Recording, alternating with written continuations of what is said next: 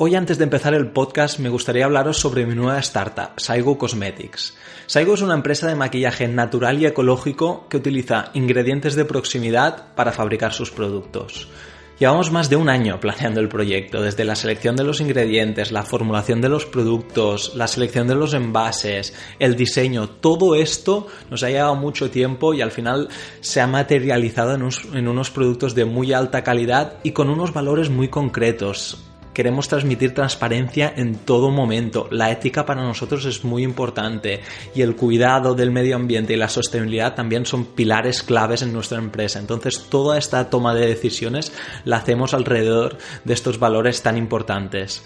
Os dejo el enlace de la web en la descripción, además de las redes sociales, y para mí significaría mucho si le pudierais echar un vistazo, si lo podéis compartir y si me escribís para darme vuestra opinión y, y saber qué os ha parecido. Hola a todos los oyentes. Hoy en el podcast tengo a dos invitados, Uriol Lugo y Ana Ferrer. Los dos son psicólogos y están especializados en psicoterapias, una rama de la psicología que, a partir de un tratamiento específico, busca lograr cambios en el comportamiento y la salud física o mental de una persona. Brainspotting, MDR, Brain Gym, técnicas de integración cerebral, todos estos conceptos que suenan un poco raros si no los has escuchado nunca, los veremos en el podcast explicados de una manera clara y entendible. El objetivo final de estas terapias es superar miedos, traumas, disminuir estrés, la ansiedad, mejorar la gestión de emociones. Básicamente, si quieres cambiar tu conducta o pensamiento, estas terapias te pueden ayudar a hacerlo. Tanto Uriol como Ana han dado charlas en varios países sobre este ámbito y hace un año y medio abrieron su primer centro dedicado a tratar los problemas de las personas a través de terapias neurocientíficas. Hoy en día tienen tres centros, los tres están en Cataluña, y en ellos ofrecen un amplio abanico de técnicas que en función de las necesidades de cada paciente se eligen las más adecuadas para él o para ella. No quiero extenderme más con la introducción, ya que ellos lo explican todo de una manera súper clara, así que os dejo su web en la descripción del podcast por si queréis informaros y vamos ya mismo a la conversación que tuve con ellos. Espero que la disfrutéis. Hola Uriol, Ana, bienvenidos al podcast Titanes del Éxito. Hola, muchas gracias. Muchas gracias.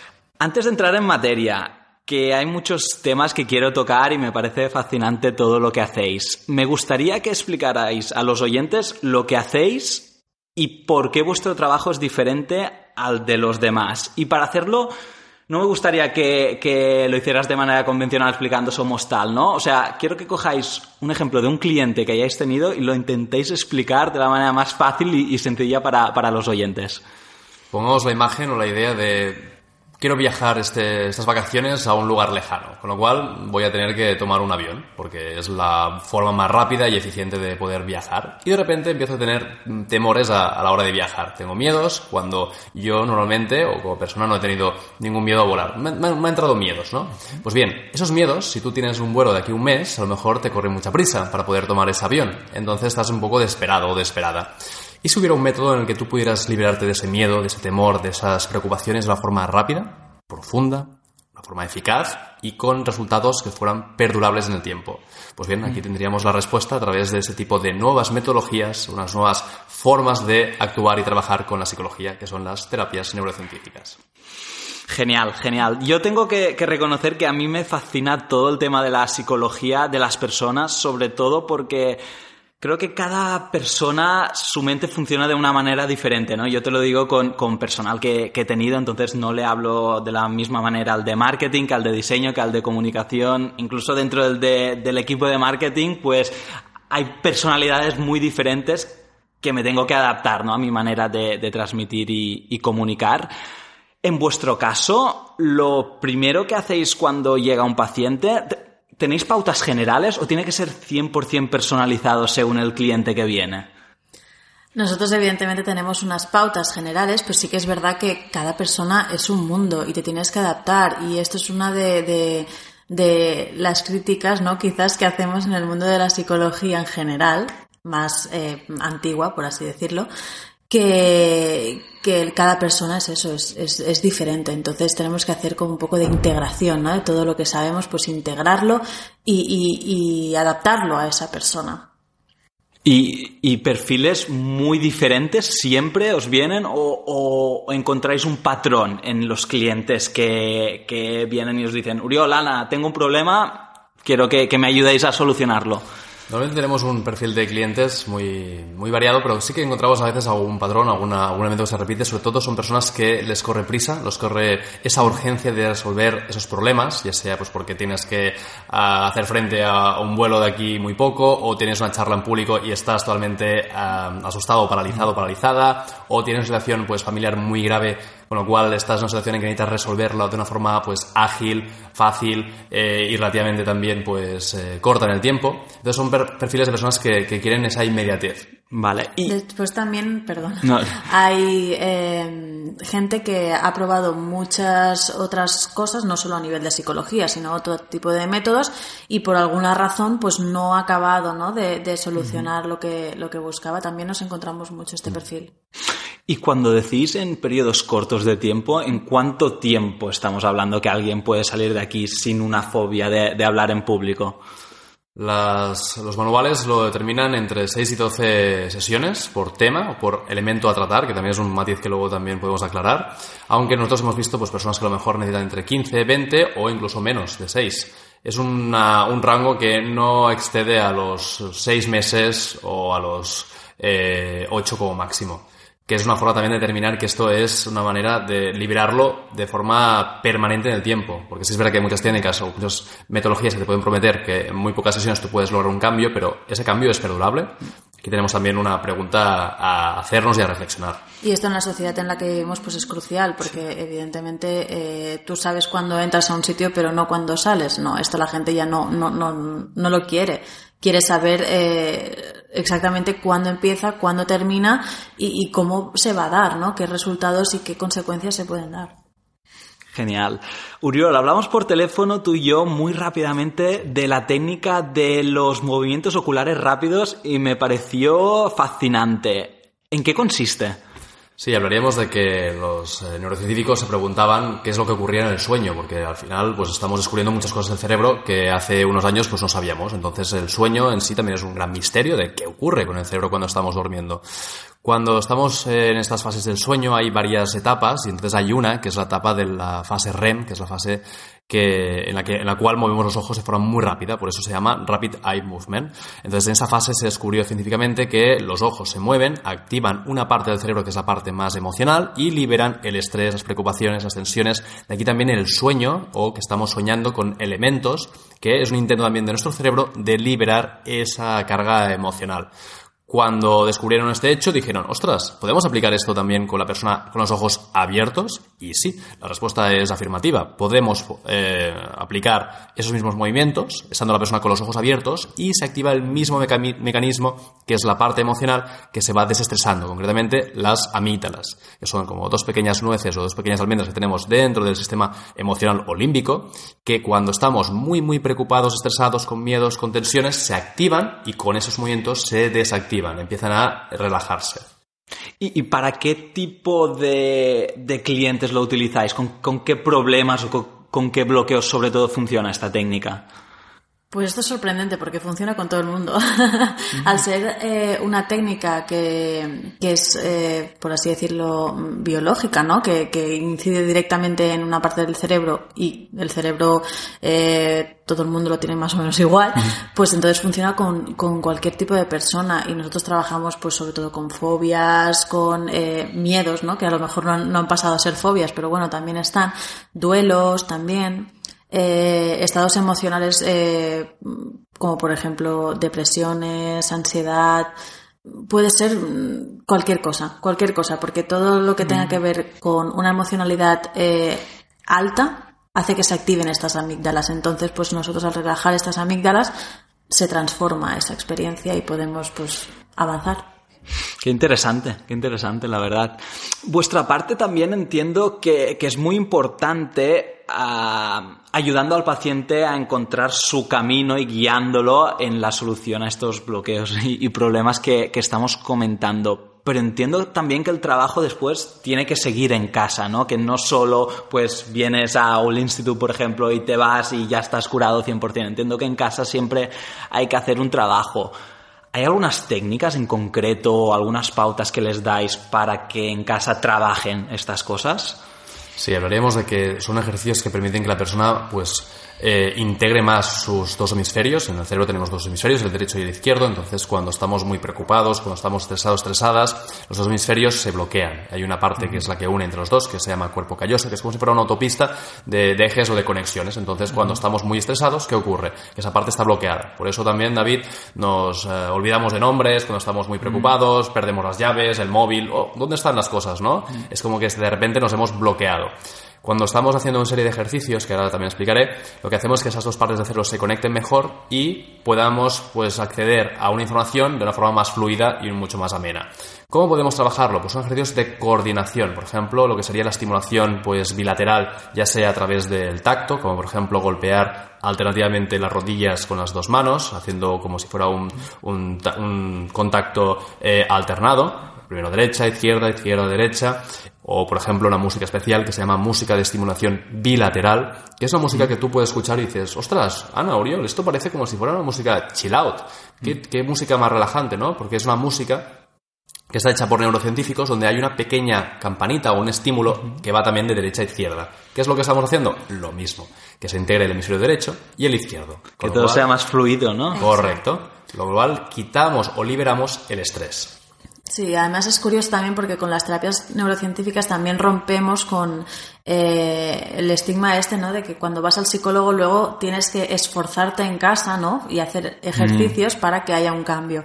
Con las terapias neurocientíficas el cambio es más natural. Entonces no hay ese esfuerzo extra para que eh, se dé ese cambio, sino simplemente, pues eso, con eh, ponerse la música o pues hacer ejercicios de coordinación bilateral, ya está, es un cambio natural. ¿Y a nivel de deporte? O sea, ¿recomendáis el deporte para liberar el estrés y esos bloqueos? Totalmente. El deporte lo que hace justamente es ayudar también a que haya una, mejor armonización de los hemisferios, porque muchas de, las prácticas deportivas pues hay una parte de coordinación. En la gran mayoría de deportes, por ejemplo, la natación, tú vas a coordinar cómo mueves la, el brazo izquierdo, pierna derecha, cómo vas a, chutar un, chute si vas a hacer pues eh, soccer o fútbol, si vas a, por ejemplo, a, correr, también has de hacer una serie de coordinaciones. Es decir, muchos de los deportes, por no decir la gran mayoría, implican una coordinación que hace también que los dos hemisferios tengan que trabajar para unirse mejor. Aparte también de la generación de endorfinas, eh, todas las sustancias que son endógenas del cuerpo para sentirnos eh, felices. Genial, genial. Quiero hablaros ahora de un hábito que empecé yo hace un año y sin duda ha sido el hábito que más me ha cambiado la vida a mejor, y es la meditación. ¿Qué opináis de la meditación? La meditación es crucial, creo que se tendría que hacer eh, desde pequeños en los colegios. Asignatura obligatoria. Sí, ¿eh? totalmente. porque realmente eh, es eso, ¿no? Estamos inmersos en una vorágine de, de, de, acontecimientos y de rutinas que es como que estamos en una sociedad de la inmediatez y entonces no nos damos cuenta, ¿no? De, de dónde estamos y qué estamos haciendo, ¿no? Y a veces es lo que dice Oriol, ¿no? Nos olvidamos de dónde hemos dejado eso, dónde hemos dejado lo otro. Si realmente fuéramos conscientes de lo que estamos haciendo en cada momento, si fuéramos conscientes del aquí y ahora, sabríamos dónde hemos dejado las cosas y además la meditación se ha estudiado que, que, realmente practicarla hace que eh, aumentemos nuestro nivel de atención y bajemos, por lo tanto, nuestro nivel de ansiedad. Entonces es que es básica, básica. Además, también hay estudios que, que, demuestran que cuando estamos meditando también hay una mayor conexión e interacción interhemisférica, con lo cual sería también el mismo mecanismo que hacemos, por ejemplo, las terapias. Claro. Y luego también hay una desactivación del prefrontal, que es la parte, digamos, que estamos utilizando cuando hemos de mm. planificar continuamente o pensar en el futuro o razonar, con lo cual lo que nos permite es más en un estado de el aquí y el ahora. Que en el fondo mm. también es lo que hacemos cuando estamos trabajando con las técnicas. Con las técnicas lo que hacen es que tú estés muy enfocado en lo que está ocurriendo en esa sala, con, esa, con ese profesional, en ese momento, con lo cual es una serie de ejercicios que están muy, muy ligados. Yo intento difundirlo al máximo entre mis amigos, ¿no? Uh, practicarlo, intentarlo al menos. Pero, claro, yo también empecé a notar los efectos, o sea, ni en la primera semana, ni en la segunda, ni en la tercera. Yo creo que igual a partir del quinto o sexto mes ya era más constante que iba bien. Incluso hoy lo hago y hay días que digo, guau, es que me ha salido muy mal. O sea, que, que o sea, tengo, tengo la mente, pero, pero realmente en momentos de estrés puntual o, de estar con, mil cosas, aplico, digamos, uh, las técnicas que me ha enseñado una app que, que, utilizo y es increíble, es increíble cómo mejora mi, mi, atención, mi estado emocional, todo, todo, todo. Pero, claro, es a largo plazo. Si alguien espera obtener los beneficios en tres semanas, pues igual no, no lo recomiendo. Claro, es un entrenamiento, es como cualquier deporte, ¿no? Tienes que ir entrenando, entrenando hasta que al final, pues eh, simplemente con escuchar la música o con tu respirar de forma consciente ya conectas con ese estado de meditación. Pero es, es eso, es un entrenamiento. Yo he hablado de mi hábito que me ha cambiado más a, a, mejor, ¿no? A mi vida. ¿Vosotros en los últimos años tenéis algún hábito que os haya cambiado radicalmente a mejor? Por ejemplo, llevar la música de estimulación bilateral a todas horas, a todas mm. partes. Para nosotros es como nuestra meditación en movimiento, por decirlo de una forma. Tú puedes meditar de forma tranquila, sentado, o puedes, por ejemplo, hacer que esa música trabaje para ti. Entonces, cuando tú te pones la música de estimulación bilateral, lo que hace es que tus hemisferios se van conectando, que es el mismo mecanismo también a veces que el meditar, pero puedes a la vez pues, estar fregando los platos, puedes estar, por ejemplo, a la vez pues, leyendo un libro, o trabajando en el portátil, o trabajando Mm, en cualquier lugar, en cualquier momento. Entonces la música bilateral, por ejemplo, ha sido una revolución para nosotros. Ya hace años que también la aplicamos a diario, es más, la, llevamos en el móvil, con lo cual con los mismos auriculares te la pones en un momento y como es automático ya te va generando esa conexión interhemisférica. Y a la que te despistas a lo mejor estás una hora con, escuchando la música de estimulación bilateral y te de repente dices, ostras, qué tranquilo, qué tranquila me siento, ¿no? Es como, ha pasado una hora y he seguido haciendo mis cosas como, como quien, con quien hace otra cosa y de repente estoy relajado. Sí, sobre todo ponernos la, la música cuando terminamos de trabajar, ¿no? En mm. una jornada de trabajo que, claro, Parece que no, ¿no? Pero somos humanos. hay estrés también, ¿eh? Hay estrés y evidentemente como psicólogos eh, escuchamos y, tratamos una serie de, cosas que son duras para nosotros. Mm. Aunque nosotros pongamos la barrera, ¿no? En ese momento, evidentemente lo vivimos, bueno, depende de, qué casos mal. Mm. Entonces, eh, cuando salimos de, trabajar, eh, el camino del trabajo hacia casa, pues con la música bilateral. Mm. Y, genial, ¿no? Porque también eh, tenemos ese momento de, meditación que dice Oriol y te das cuenta, ¿no? En el, en el camino, ¿no? De, trabajo a casa, pues que estás andando, ves los árboles, mm. las casas, ¿no? Y es, es ese momento que es muy nuestro. Pues apuntadísimo. Me lo apunto y lo voy a probar y os voy a, escribir en, una semanita y deciros a ver qué tal.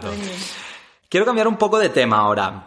Y lo quiero relacionar con un, con un libro perdón, que estoy leyendo que se llama The Culture Code, que el código de la cultura, y está muy relacionado con, con, el ámbito empresarial. Y hay un punto del libro que habla de un estudio que se hizo en una clase de Harvard, ¿no? Entonces los investigadores fueron y les dijeron a los profesores, de los 30 alumnos que hay, no recuerdo el número exacto, pero creo que eran alrededor de 30, estos 10, y señalaron 10 nombres concretos, es gente que va con un potencial enorme. Artistas, músicos, actores, empresarios, o sea, es gente que tiene un potencial enorme, ¿no? Entonces, en ese momento del estudio, todos los alumnos tenían más o menos las mismas notas. Volvieron al cabo de un año y esos alumnos habían cambiado, o sea, las notas de sus alumnos en todas las, ramas habían incrementado muchísimo. Y los profesores dijeron, les preguntaron ¿no? a los investigadores, ¿por qué? ¿Por qué ha, ha aumentado tanto? Y, fue muy curiosa la, respuesta. No, no, o sea, esas 10 personas las seleccionamos al azar. O sea, cogimos 10 nombres a dedo y esos. Y la reflexión es que los profesores sí que se involucraron muchísimo más con esos alumnos, les cuidaron mucho más, o sea, al saber que eran gente con, un potencial enorme, pues les trataron de manera diferente. Y todo esto ya un poquito al efecto placebo que, os quería hablar. ¿Qué pensáis del efecto placebo? ¿Existe? ¿Es real? ¿No? Existe totalmente. Aquí el efecto placebo, o, bueno, quizá también el estudio sería el efecto que se, se llama Pygmalion o efecto Rosenthal, que es un estudio también que está muy difundido y, totalmente funciona a la perfección. O sea, si también aquí hay profesores o hay padres que estéis escuchando o madres, eh, aplíquenlo, porque sus alumnos, niños o, gente que tiene a su alrededor, pues les va a ayudar muchísimo en sus vidas. Sobre el efecto placebo, pues bien, nosotros en la consulta lo que vemos es que muchas veces las personas aplican más el efecto nocebo. Es decir, el efecto contrario. A veces la gente piensa que cuando las cosas van a ir bien, pues pueden salir bien, pero también al contrario. Entonces muchas veces es más desmontar su efecto nocebo que no placebo. Es decir, Vale, vale, ellos vale. mismos o ellas mismas se están saboteando y creyendo que las cosas que están ocurriendo en su vida son más de- eh, perjudiciales de lo que realmente son. Entonces, a veces tenemos que hacer más el trabajo con ese efecto contrario que no el efecto placebo. La base sería de lo que tú crees, creas, ¿no? Entonces, sea para positivo o para negativo, da igual. Entonces, ya no solo estamos viendo que lo que la persona misma cree, lo crea, sino que los que los demás creen de ti también lo crean de alguna manera en ti. Jolín, que, que, que- perdón, Uriel, que querías comentar algo No, no, más. Me parece, me parece interesantísimo. Es que yo creo 100% en, en el efecto placebo y lo he visto en, en mil ámbitos. Y cómo funciona es que desde el punto de vista psicológico me, me fascina, la verdad. Y, y muy curioso esto de desmontar, digamos, el, el efecto nocebo. El efecto contrario, Exacto. exacto. Sí, sí, sí. Además, has estudiado cuando tú estás creyendo alguna cosa, tu formación reticular, que es un área del cerebro que es la que se conecta también con tu sistema de alerta, tu sistema también de supervivencia, lo que está haciendo es que estás realmente permitiendo que tu cerebro cree una realidad. Cuando tú, por ejemplo, tienes un estímulo y estás consciente de ese estímulo, tu área de- del cerebro está activada. Pero si no crees en eso que está ahí, por ejemplo, pues yo estoy ahora mismo fijándome en el color azul, ¿no? Y veo la sala y todo es azul, ¿no? Hay muchos eventos azules, ¿vale? Pues mi formación reticular está activada para yo ver el color azul. Pero de repente te preguntan, ¿has visto el color rojo? Oh, ostras, no, no, no me he fijado, no sé qué había en la sala que fuera rojo, todo estabas, porque tú estabas totalmente enfocado en el azul. ¿Qué ocurría? Que el rojo no estaba activado en tu cerebro, no estabas ahora mismo buscando esa información, tu formación reticular no estaba activada para buscar eso. Y esto es lo mismo que te puede ocurrir en cualquier ámbito de tu vida. A lo mejor estamos enfocados para ver la pobreza o la escasez, a lo mejor estamos enfocados para ver el desamor o, la- o los conflictos en lugar de el amor o las relaciones sanas. Qué bien, qué, qué- qué interesante. Hablemos ahora un poquito de felicidad. ¿Qué, ¿Qué cualidad creéis que está más relacionada con la felicidad? La empatía, la inteligencia emocional, el respeto, la confianza, son varias, es una mezcla de cosas porque otro tema que, que- me fascina, ¿no? ¿Por qué hay gente puntual que es feliz y no tiene nada? ¿Por qué hay gente que lo tiene eh, todo y no es feliz? O sea, ¿qué, qué habéis visto vosotros a través de, de todos estos años? Bueno, es lo que dices tú, ¿no? La felicidad es muy subjetiva, o sea, cada persona tiene un significado diferente de felicidad. Lo que sí que es verdad que nos hemos dado cuenta que eh, lo que les une, ¿no? A todas esas personas felices es el hecho de que no tienen eh, como una carga a nivel emocional, es decir, que son unas personas que son muy resilientes, que quiere decir que eh, cuando hay una adversidad pues pueden rehacerse y además que no tienen eh, lo que decimos nosotros la mochila emocional, ¿no? Con todo de, experiencias y de creencias nocivas, ¿no? Que decíamos antes. Es curioso porque eh, los psicólogos en general lo que hacemos es eh, ir hasta la raíz del problema, ¿no? Y, y- y sacarla, ¿no? Entonces, eh, eso es lo que tenemos que hacer siempre. Cuando nosotros tenemos un síntoma, algo que no nos hace ser felices del todo, ir a buscar qué hay detrás de eso, ¿no? Ir más profundo a ver qué hay. Entonces, desmontarlo todo, no solo el síntoma que estamos viendo. Vale, vale, vale. La raíz. Exacto. Nosotros trabajamos con una herramienta que es el mapa, lo que hace es que cuando una persona llega a consulta con un síntoma, por ejemplo, no puedo dormir, tengo insomnio, o por ejemplo, pues siento ataques eh, de pánico, me dan pues eh, sensaciones de ansiedad en el pecho, lo que sea, ¿no? Entonces lo que hacemos es desde, desde estos síntomas, con una relajación que no es hipnosis, es una relajación sencilla, vamos hacia atrás. Entonces lo que hace es que la persona va conectando con el cuerpo, muy importante, memoria más física, y le van apareciendo recuerdos hasta llegar al origen de, de todo el asunto. Entonces aparecen escenas de la adolescencia, escenas de la infancia, escenas también de cuando era muy pequeñito, y con eso, esa información, lo que hacemos luego es proyectarnos hacia el futuro. Que aquí no es que nos pongamos un turbante ni una bola, sino son los easy. Y si en un futuro vuelvo a tener problemas para dormir, para poder hablar en público, para poder pues sentirme tranquilo en cualquier lugar. Y cuando tenemos todo eso, toda esa información, todas esas escenas recogidas, es el mapa. Con lo cual, podemos luego empezar a limpiar cada una de esas escenas como si fueran habitaciones en, una, en un pasillo, pudiendo pues liberar las emociones, las sensaciones físicas, los pensamientos. Y eso lo que hace es que tu mochila emocional, esa metáfora de lo que vamos cargando, pueda estar más vacía. Con lo cual, estás en un estado de equilibrio, de serenidad, porque si no, muchas personas dicen, no puedo ser feliz, porque ¿qué tienes en tu mochila? ¿Hay algo que te está también lastrando?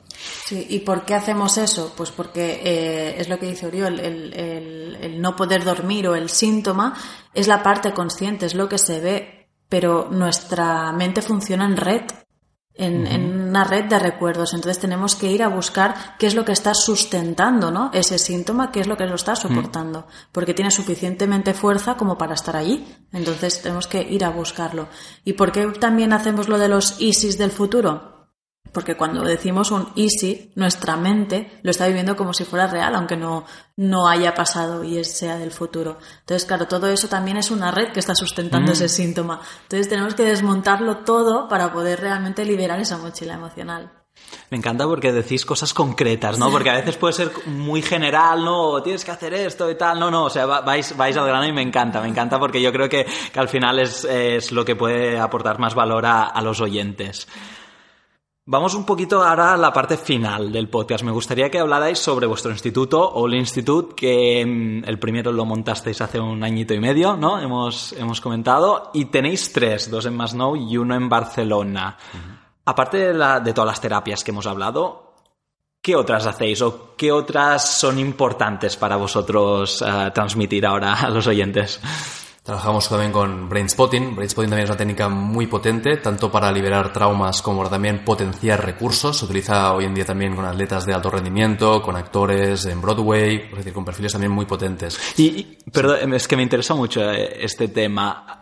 ¿Qué cosas, por ejemplo, qué, qué, hacéis si os viene a un esportista de élite? Sí. ¿cómo, ¿Cómo, lo tratáis con esta técnica? En primer lugar, se tiene que liberar, porque a veces es como la metáfora de poder tener una habitación limpia. Tú antes de empezar a poner cera en el suelo, has mm. de primero eh, barrer y luego tienes que fregar y luego esperar a que se seque para poner la, la cera, ¿no? A veces el problema de algunas técnicas que hemos visto es que mmm, se busca mucho la motivación, pero si tú no has limpiado antes, estás poniendo cera a algo que está sucio. En todo el sentido del mundo. Entonces, primero, cada cosa en su, en su orden. Entonces, si tú a un atleta te, te viene y dice, mira, quiero mejorar mi rendimiento, ¿no? Por ejemplo, o un artista a nivel creativo, ¿no? Primero tienes que liberar qué es lo que está impidiendo que tenga ese rendimiento, porque muchas veces es más algo que está impidiendo. Uh -huh. Y cuando tú ya has limpiado o has liberado, entonces puedo entrar a potenciar los recursos. ¿Cómo se potencia un recurso? Lo que hace la mente o que hace el cerebro es que aquello en donde se está enfocando hace que se creen más conexiones a nivel sináptico. Es decir, cuando tú estás enfocado en una actividad, tu mente, al final, tu cerebro, acaba desarrollando muchas más sinapsis, muchas más conexiones entre neuronas, con lo cual esa red se, se refuerza. Y esto nos suena un poco a lo que hemos dicho antes del efecto Pigmalión. Mm. Sí. Sí, lo que sí, crees, creas. O sea, Exacto. está por ahí. El hecho de creer hace que tu red neuronal se expanda y esto está, está, medido, con lo cual hay una, hay una parte fisiológica que es que tu cerebro está creando más conexiones neurológicas. Entonces, cuando un atleta eh, quiere, por ejemplo, mejor, mejorar un movimiento o quiere mejorar una motivación, lo que buscamos es ese recurso a través del, por ejemplo, brain o cualquier otra técnica, que se enfoque en esas emociones, en esas sensaciones y haga que también ese elemento pueda con un ejercicio de mindfulness, de meditación, hacer que se vaya enfocando cada vez más y más. Lo que hace es que con ese enfoque las emociones aumentan, las sensaciones corporales positivas también aumentan, los pensamientos positivos también aumentan y eso está creando justamente una red neuronal mucho más intensa de la que previamente se había podido contemplar a la larga lo que hace es que ese atleta, ese recurso se va potenciando y como también hay el efecto profecía, que es el que yo creo que va a ir mejor, que también está muy vinculado uh -huh. con el Pimalión y con el efecto placebo, lo que hace es que la persona va sintiendo ese feedback. Entonces, yo voy creando una red neuronal que veo que luego en mi mundo real o mi mundo, digamos, físico, veo también que estoy teniendo mayores resultados, con lo cual tengo un refuerzo. Entonces, es un círculo que se llaman virtuosos. Igual que el círculo uh -huh. vicioso, tenemos aquí un círculo virtuoso. Entonces, cada vez la persona va a más. Entonces hemos trabajado, por ejemplo, con atletas, eh, hemos trabajado con actores, hemos trabajado también con gente a nivel también empresarial, gente que también quería tener ideas creativas para negocios, para estrategias, para planes de negocios variados. Y es lo mismo, porque al final tú puedes potenciar cualquier recurso. Quiero potenciar el recurso de la motivación, el recurso de la creatividad, el recurso de eh, la valentía, lo que tú quieras. Genial. Pero te habían interrumpido Brainspotting, entonces. Brainspotting es una que lo que hace básicamente es que ahí donde tú miras es una puerta o acceso uh -huh. a una experiencia. Entonces, cuando estamos, por ejemplo, reflexionando sobre cualquier cosa, aquí los oyentes, pues, simplemente les uh -huh. puede mm. preguntar: ¿qué cenasteis ayer? Cuando tú estás pensando, ¿qué cené yo ayer? Ah, pues uh mm. -huh. mira, cené macarrones, cené Mm. pasta, no, no cené lo que sea tus ojos están mirando. ¿no? ¿Qué cené? Mm. Entonces, ese movimiento no es al azar, estamos buscando esa información, con lo cual tú puedes preguntar por esa experiencia, puedes preguntar por un trauma que ocurrió en el verano de no sé dónde mm. cuando tuviste ese accidente de coche, o puedes preguntar por cuándo fue esa, o qué, en qué momento tuviste esa conferencia que te sentías dinámico, motivado, y es lo mismo. Luego también tenemos el Coaching Wing Wave, que es otra metodología que también trabaja con los movimientos oculares. También tenemos las TIC, que son técnicas de interacción cerebral que también ayudan a potenciar esos mismos recursos. Y luego, por ejemplo, también trabajamos eh, con Brain Gym, que es una técnica muy potente, que es como gimnasio de la mente o gimnasio del cerebro, que lo que hace es, también es que se conecten mejor los dos hemisferios para poder también no solo limpiar, sino también potenciar eh, recursos. A través del movimiento, por eso el, el gym, ¿no? Quizá. ¿Y tenéis alguna técnica que, tengáis en mente y que digáis en los próximos meses la vamos a, llevar a, introducir en el centro porque nos parece súper innovadora y súper diferencial? ¿O de momento con las que tenéis ya vais, ya vais bien? A ver, nosotros lo que hemos hecho con las que tenemos, ¿no? que ha comentado Uriol, hemos creado como un protocolo eh, con un orden lógico, evidentemente, para, para, poder hacer el proceso un poquito más eh, corto y más efectivo que lo que estipula cada una de estas técnicas. Entonces, mm, bueno, técnicas así más concretas, eh, de momento creo que las tenemos todas. Y le hemos llamado All Therapy, que es como terapia de búho. Sí. Entonces con esa terapia lo que hacemos es escoger lo mejor de lo mejor, como si hiciéramos un mix para poder pues extraer la esencia de cada una de esas técnicas, sabiendo que es el elemento clave que funciona, como si fuera por ejemplo pues una pastilla, tú sabes que el componente clave que hace ese efecto, pues hemos recogido lo mejor de lo mejor, o como fuera en, cosmética, pues mm. coger la mejor esencia de cada uno de los productos o con cualquier elemento. Y con el orden lógico, ¿no? Por ejemplo, el Brainspot, ¿no? Que es lo de puntos de acceso a la experiencia que ha explicado Orión, ¿no? De que estás mirando un sitio y te acuerdas, ¿no? de ese acontecimiento. Vale, pues este quizás tendría que ser el primero. Después, cuando ya estamos metidos en la experiencia, pues vamos a reprocesarla, ¿no? Pues a través de los movimientos oculares. Entonces, con un orden que realmente lo que hace es que el proceso que, que decíamos antes sea más natural y más efectivo. Genial. Pues ya lo último, que no os quiero quitar más tiempo, suelo pedir siempre recomendaciones. En vuestro caso, recomendaciones de libros que os hayan marcado muchísimo y que recomendéis a, a toda la gente que nos escucha. A mí me encanta y siempre recomiendo El poder de la hora de Eckhart Tolle, que bueno, es eh, uno de los primeros libros que, leí que me introdució un poco a, todo este mundo, ¿no? El tema del mindfulness, el tema de la meditación y el tema de las terapias neurocientíficas, porque quieras que no, el tema de la meditación también es como si dijéramos eh, la abuela o, algo así de, las terapias neurocientíficas. Entonces, es totalmente recomendable. Lo que hace es enseñarte ¿no? el, tema de la meditación, eh, explicando un poco la, experiencia de, de, este gran autor que es Eckhart Tolle. Yo recomendaría eh, Usted puede sanar su vida de Louise Hay. Louise Hay para mí creo que fue una visionaria, es una mujer que fue muy valiente en una época en que era pues más difícil de hablar de estas cosas, de esos temas a nivel emocionales, a nivel también de la conexión mente, cuerpo, emociones y creo que también fue una revolucionaria en el campo de la salud porque identificó y, habló claramente de cómo estaba realmente conectado nuestras emociones con nuestro cuerpo, que es algo que muchas veces y más en la sociedad actual aún nos cuesta reconocer. Tenemos un dolor de espalda, ah, pastilla, hmm. me duele la cabeza, pastilla, me duelen las extremidades, pastilla ¿no? Mm. ¿Qué te dice tu cuerpo? Escucha el cuerpo. 100%, 100%. Muchísimas gracias por haber venido al podcast. La verdad, ha sido un placer hablar con vosotros y lo que os he dicho antes, me encanta porque habéis dicho cosas muy concretas que yo creo que, todos los que escuchen el podcast se pueden llevar y pueden aplicar. Yo incluso lo de la música también ahora mismo me la voy a descargar. Así que, de nuevo, mil gracias por, por estar en el podcast. Gracias a ti. Muchas gracias. Y hasta aquí el podcast de hoy. Espero que os haya gustado. Mi objetivo es aportaros el máximo valor posible, así que si hay algo que no os haya quedado claro, estaré encantado de hablar con vosotros y de extenderme en la explicación. Un fuerte abrazo a todos y a todas.